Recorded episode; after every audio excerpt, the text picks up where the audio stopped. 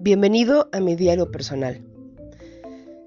Aquí encontrarás parte de mis pensamientos, cavilaciones y sucesos que se van presentando en el diario vivir. Este podcast es para ti, pero sobre todo para mí. El mundo está lleno de cosas increíbles.